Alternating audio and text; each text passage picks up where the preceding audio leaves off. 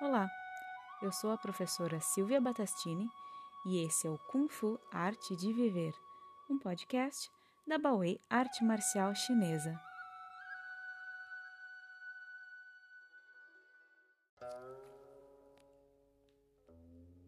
Disciplina.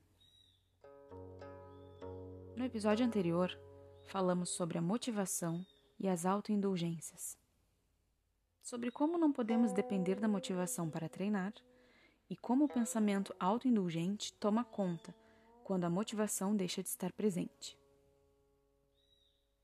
Nesse episódio, falaremos sobre a verdadeira vontade e sobre os demais fatores que estruturam a disciplina. No Kung Fu, um dos pilares mais importantes se refere ao espírito, em mandarim, Shen, que não se trata de algo religioso ou místico, mas sim dos fatores que relacionam o mental e o emocional.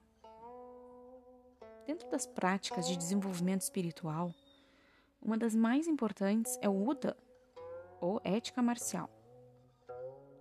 Dentro dessa ética marcial, acreditamos em nossa escola que podemos trabalhar diversas virtudes, dentre as quais temos as virtudes do caráter e as virtudes da mente.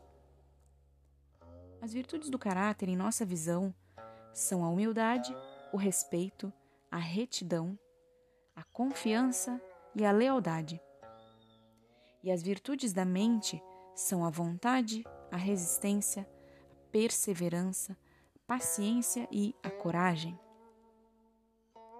Mas por que estamos falando de Buda se o assunto é disciplina? Não encontramos a disciplina dentro dessas virtudes. Em próximos episódios falaremos mais detalhadamente sobre cada uma das virtudes do Buda e exemplos de como exercitá-las na vida cotidiana e nos treinos. Porém, hoje vamos falar sobre o motivo pelo qual a disciplina não está listada. A disciplina é o conjunto de todas as virtudes em união. Eu encontro a disciplina quando eu coloco em prática todas essas virtudes ao mesmo tempo. Vejam, Falamos sobre motivação no episódio anterior. E a primeira virtude da mente é a vontade. Mas então qual a diferença? A vontade é o que levou você a buscar o Kung Fu.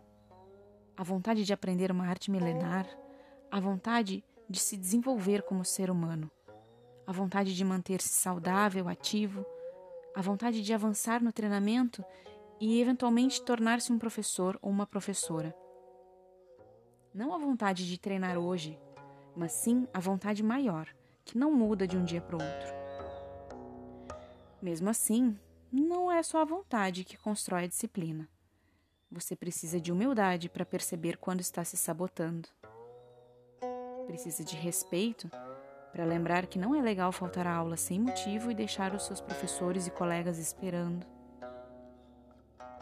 precisa de retidão para fazer o que é certo, independente da sua motivação ou da falta dela. Precisa de confiança para saber que, por mais que o treino de hoje não seja o seu preferido, os seus professores sabem o que é melhor para o seu desenvolvimento. E precisa também de lealdade com os professores, os colegas, principalmente consigo mesmo e com a sua vontade. Ser leal ao que você se comprometeu consigo mesmo ser leal à sua vontade de se tornar uma pessoa melhor. Mas não é só isso. Se fosse tão simples, seríamos todos 100% disciplinados. É preciso também uma vontade indomável, grande e inabalável, que esteja presente mesmo que você esteja desmotivado. É preciso resistência para domar sua mente, resistir às tentações, resistir aos pensamentos negativos. É preciso perseverança para persistir mesmo nos dias ruins e paciência para aceitar esses dias. Por fim, não menos importante, é preciso muita coragem para iniciar todo esse processo todos os dias e enfrentar todos os obstáculos e encontrar cada uma dessas virtudes dentro de si a cada novo acordar.